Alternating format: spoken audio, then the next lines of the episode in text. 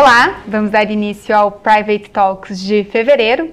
Eu sou Júlia Baulé, estrategista-chefe do BB Private, e aqui comigo eu tenho Wesley Bernabé, o responsável pelo time de análise de ações do BB Investimentos. Oi, Júlia, tudo bem? Prazer ter você aqui sempre conosco. Prazer é todo meu.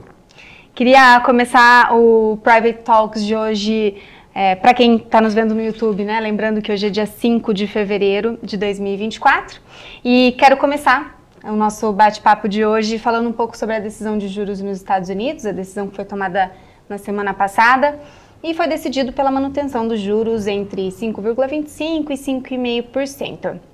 O que nós vimos no final do ano passado foi um fechamento da curva de juros americana, muito numa visão muito otimista de que ah, o primeiro corte de juros poderia ocorrer agora em março de 2024. Agora, janeiro, a gente já vinha vendo uma correção dessas, é, dessa curva, né, abrindo um pouco a curva de juros americana.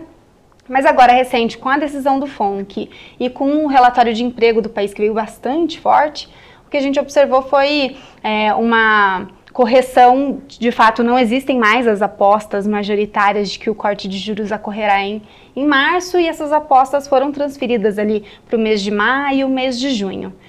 É, mas apesar disso, as bolsas lá nos Estados Unidos seguiram caminhando muito bem nesse começo de ano, né? Então, queria que você me dissesse um pouco como, o que explica essa, esse desempenho tão positivo que a gente está observando lá fora. Claro, sem dúvida, Julia.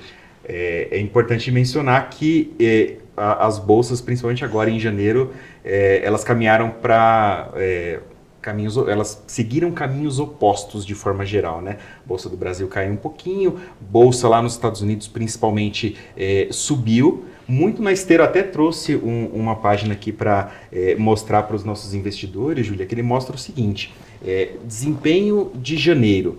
É, o, o que você falou é muito importante porque o tema central do Globo é política de juros nos Estados Unidos. Então, ao longo das primeiras semanas do, do mês, o mercado ainda é, colocou nos preços dos ativos uma expectativa de que o Fed é, começasse o início do ciclo de corte de juros em março. Essa expectativa ela foi se moldando ao longo do mês né, e, e, chegou um período em que os dirigentes do Fed entram no chamado período de silêncio, que o mercado ficou sem muita informação a respeito de como seria a decisão de política monetária por lá. É, fato é que quando é, terminou o mês, a decisão foi exatamente no, no dia 31, as bolsas realizaram um, um pouquinho e a sinalização é, do Fed foi justamente de olhar para dados, é, de certa forma, mistos, núcleos de inflação é, convergindo para a meta mas ao mesmo tempo, como você mencionou, mercado de trabalho mais forte, é, isso tudo corroborado por sentimento do consumidor também no, numa, é, numa esteira de alta e dados do PIB é, mais altos. É, só que quando a gente olha para o desempenho da bolsa em si, o que está por trás desse 1,6% de, de queda, como eu estava mostrando ali no de alta, como eu mostrei ali no slide? Aquilo ali, ele embute um pouco do perfil das companhias que fazem parte é, do S&P. Hoje, cerca de 30% do peso do S&P ele é, é direcionado para empresas as chamadas Big Techs.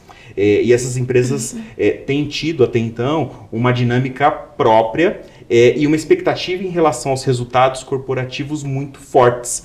É, então é por isso que, é, ao mesmo tempo que a gente olha esse 1,6% de alta, no gráfico do, do, lado direito, ali onde a gente vê o desempenho acumulado das bolsas ao longo do tempo, dá para ver o mercado americano ali é, melhor do que é, o mercado chinês, por exemplo, que andou é, na esteira de várias frustrações subsequentes em relação a crescimento e uma esperança do mercado de que o governo é, chinês faça medidas de estímulo à economia e que isso, de certa forma, possa fazer o mercado voltar a andar. Então, o reflexo disso, não só é, em janeiro, mas nos últimos anos, foi mercado chinês para baixo, mercado americano para cima e a nossa bolsa aqui, que eu vou deixar para falar um pouquinho mais tarde, é indo ao sabor desses dois mercados. Uma pela, pelo alto vínculo que a gente tem com commodities, que eu trago aqui acho que praticamente todos os meses, né, Julia? Uhum. É, e outra é, pelo forte fluxo de capital que os movimentos de juro americano podem trazer. Então, o desempenho é, nos Estados Unidos é positivo, foi descorrelacionado é, dessa, desse ambiente é, mais restritivo, vamos dizer assim, do Comitê de Política Monetária lá nos Estados Unidos, mas muito por conta dessa particularidade das Big Techs por lá. É, agora, nesse, nesse sentido, te devolvo a palavra, Julia. Como é que está é, tá a visão é, do, do BB Private em relação à alocação, principalmente no exterior, para fevereiro?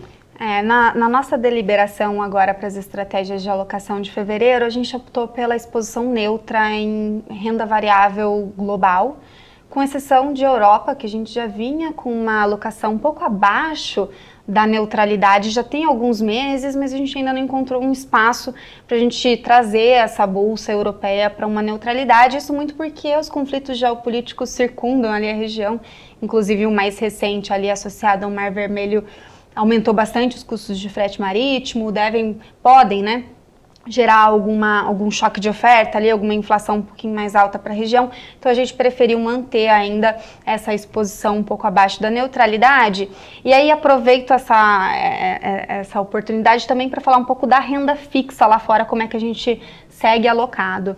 E aí, é, nesse tema em específico, a gente deu preferência é, por manter a nossa alocação em renda fixa um pouco acima da neutralidade, exatamente na parte de caixa que está aí na tela, que é a nossa classe de operação de money market, treasury bem curtinha, eu estou falando aí de dois meses, três meses, então a gente dá preferência na renda fixa por essa parte bem mais curta é, da curva de juros, tá?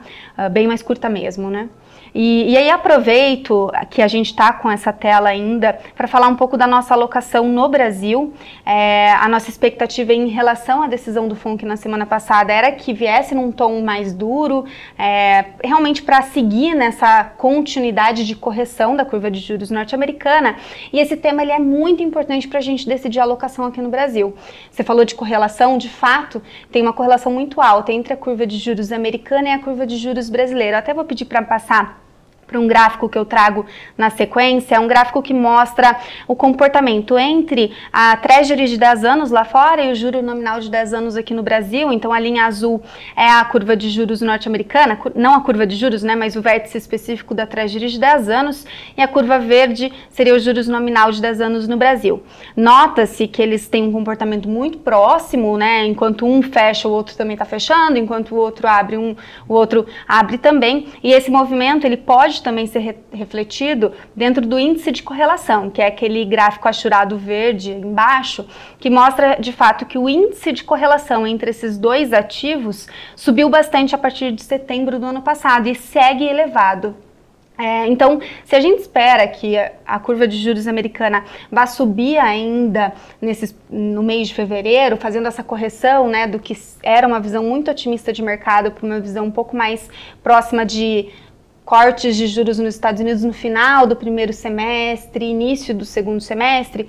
Então, isso acaba refletindo também na nossa alocação no Brasil. Se a gente voltar para o gráfico de decisão de alocação, vocês vão observar que é, dentro da renda fixa no Brasil, a gente só segue com uma exposição acima da neutralidade na renda fixa, inflação bem curta. Isso porque a sazonalidade da inflação pode trazer um carrego interessante ainda para essa para essa classe de ativo no mês de janeiro e fevereiro, então é o motivo pelo qual a gente mantém essa exposição.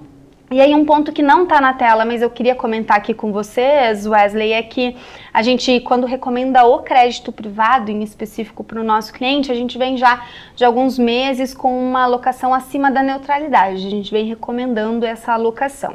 É, e a verdade é que mês a mês, desde 2023, do começo do ano passado, a gente vem é, observando uma compressão dos spreads praticados no, no mercado. É, e agora, recentemente, na quinta-feira passada, o Conselho Monetário Nacional divulgou duas resoluções novas que afetam o mercado é, de CRI, CRA, LCA, LCI, LIGs, tanto na nas regras para o lastro dessas operações, mas também nos vencimentos, por exemplo, de LCA e LCI, é, e dentro de todo o impacto preliminar, né, na nossa análise Sim. preliminar, por enquanto, a gente espera aí um impacto negativo sobre o volume de emissões de CRI e CRA dentro do mercado primário, e isso também deve, na nossa visão aí preliminar, afetar também os spreads, comprimindo um pouco mais esses spreads dentro do mercado secundário. Então, a gente traz essa alocação ainda num campo de acima da neutralidade, mas a gente deve aí trazer isso para um em breve para uma neutralidade à frente, né? Então acho que é só uma, uma mensagem aí das próximas decisões que a gente deve tomar. Na renda variável, a gente manteve a exposição neutra, e daí eu queria que você comentasse um pouco sobre os próximos passos aí, expectativas para o desempenho do Ibovespa. Perfeito. Acho que é importante colocar aqui renda variável curto prazo, médio prazo e longo prazo. Sim, com certeza. É, longo prazo, como a gente sempre tem sustentado que a, a bolsa ela tende a oferecer um dos melhores retornos pelo menos nas nossas estimativas, nas nossas previsões, é, dentre as classes de ativo é, em 2024. Só que no curto prazo a gente ficou mais cauteloso, justamente porque acho que não restou nenhuma dúvida do quão o Ibovespa depende é, dos movimentos de política monetária lá nos Estados Unidos.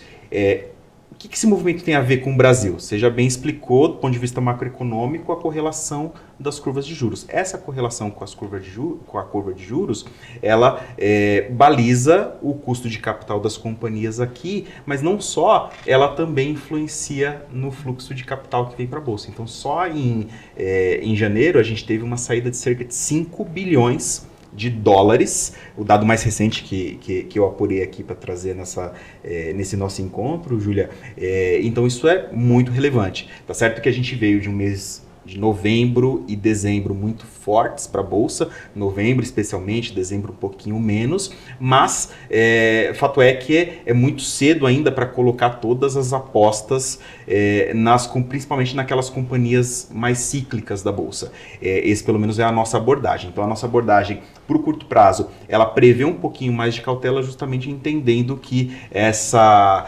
é, existem muitas definições ainda no, no, no campo é, da política monetária lá nos Estados Unidos e os reflexos no Brasil ainda não vão ser sentidos, pelo menos de imediato, nessas empresas que compõem a parcela mais cíclica da economia. Quando a gente olha para commodities, aí o, o, o cenário é diferente é, essa pressão em relação a preços de petróleo, ela acaba sendo benéfica para alguns segmentos, é, do, alguns setores da, da economia aqui, ao mesmo tempo que China com um, um, uma dinâmica mais fraca e influenciando para um crescimento global mais moderado, ela tira um pouco de ímpeto de outros setores também relacionados a commodity. Então a gente sempre coloca na, na balança é, esses fatores. Nós não mudamos a, a nossa abordagem em relação aos meses anteriores, ela ainda continua privilegiando a qualidade dos resultados corporativos. Nós tivemos na semana passada é, a abertura da temporada de resultados do quarto trimestre, com os resultados de bancos, devem ser divulgados mais ao longo dessa semana aqui. Outros setores também é, embarcam nessa temporada. É, e o que a gente tem visto é algo muito próximo daquilo que nós estávamos estimando. Então não tem é, surpresas nem muito positivas, por enquanto também não muito negativas. Então, essa neutralidade que você citou, ela é saudável porque ela é, apresenta para o nosso investidor uma oportunidade de estar é, atrelado ao risco bolsa, mas de não sobrecarregar as carteiras, tomando um risco desnecessário, principalmente nesse primeiro semestre.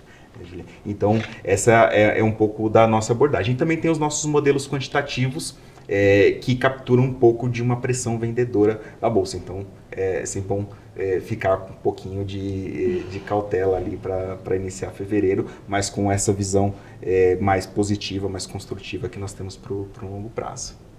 Bom, obrigada, Wesley, pela companhia. Acho que você fechou exatamente com a mensagem que eu queria trazer de final aí para os nossos uhum. clientes, né? Que é sempre o reforço da tese e a importância de um portfólio de investimentos diversificado.